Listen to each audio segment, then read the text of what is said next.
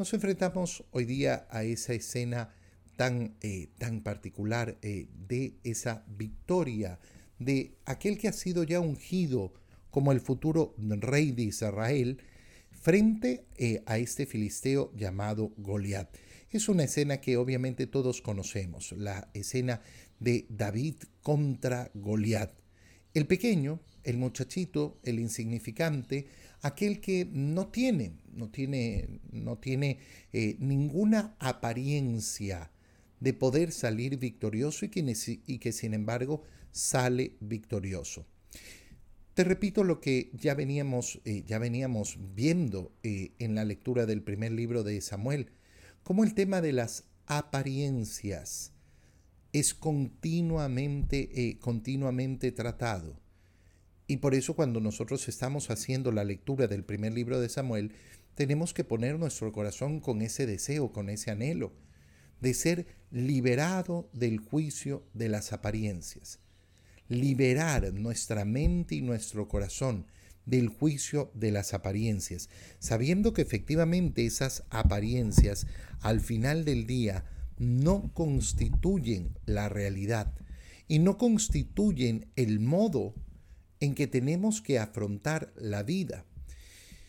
¿Cuáles son las particularidades de la lectura que acabamos de hacer? David es el que se acerca, no, no, no es escogido, no es que le dijeron, tú anda y pelea con el filisteo, sino que es David el que da el paso adelante para decirle al rey Saúl, Señor, no se te atemorice tu corazón por ese filisteo. Tu siervo, yo, iré y pelearé con él. ¿Qué es lo que hace Saúl? Hace el primer juicio sobre las apariencias. Tú no puedes, eh, tú no puedes ir a pelear contra Goliat. No eres más que un muchacho, él es un hombre adiestrado en la guerra. Y es adiestrado en la guerra desde su juventud. ¿Cuál es la respuesta de David? Bueno, yo no voy a pelear con mi adiestramiento, no voy a pelear con mis fuerzas, no voy a pelear con mi grandeza. El Señor que me ha librado de las garras del león y del, del, y del oso, Él también me librará.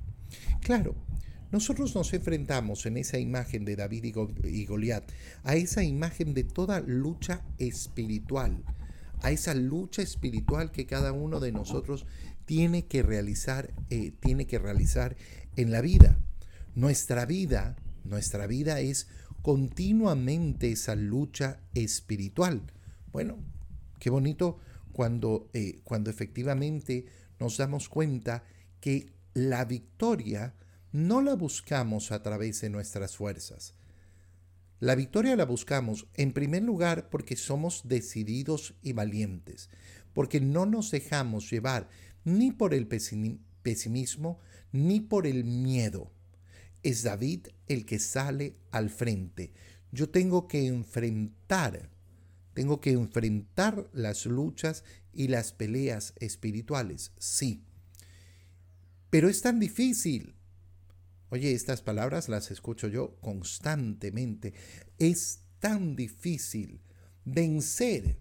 Es tan difícil vencer el mal es tan difícil vencer este vicio que tengo, esta conducta que tengo. Es tan difícil cambiar mi carácter. Sí, claro. De hecho, en las palabras del Señor sería un poco más que difícil, sería imposible. Pero nuestra pelea no es con nuestras fuerzas, es en la fuerza del Señor.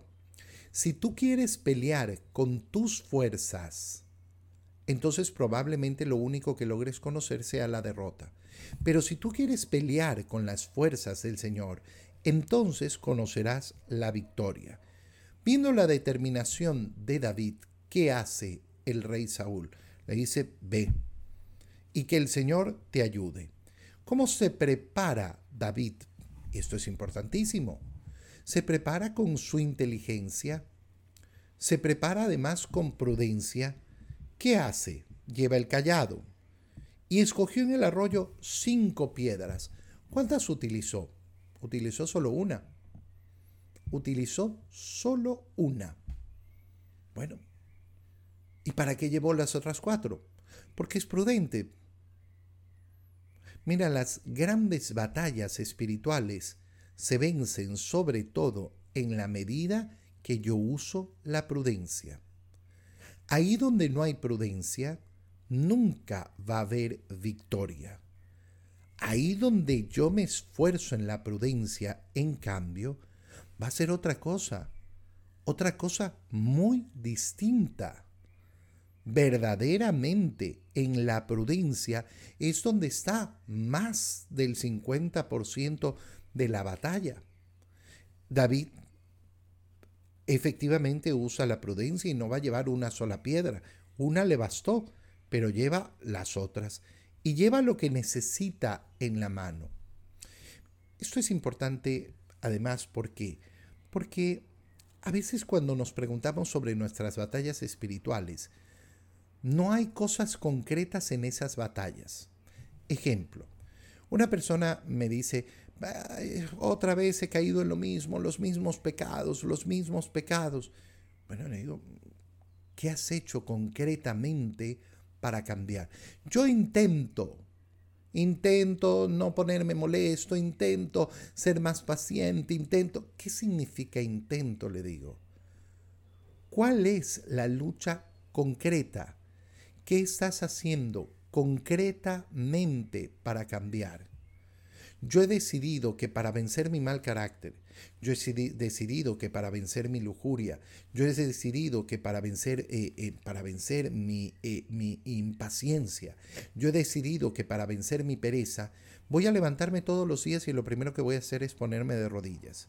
He decidido que voy a hacer ayuno una vez a la semana. He decidido que voy a ir a misa dos, tres veces a la semana. He decidido que voy a rezar el rosario tantos días. Tengo un plan concreto de lucha. Tengo un plan concreto espiritual si no hay un plan concreto, si no hay nada concreto, si todo es idea, no, yo intento, intento, intento enfrentarme al mal, intento enfrentarme a la inclinación, pero no estás luchando, la lucha no se lleva en el aire, la lucha se realiza en lo concreto. Y el fortalecimiento del espíritu se realiza a través de acciones que se repiten una y otra vez.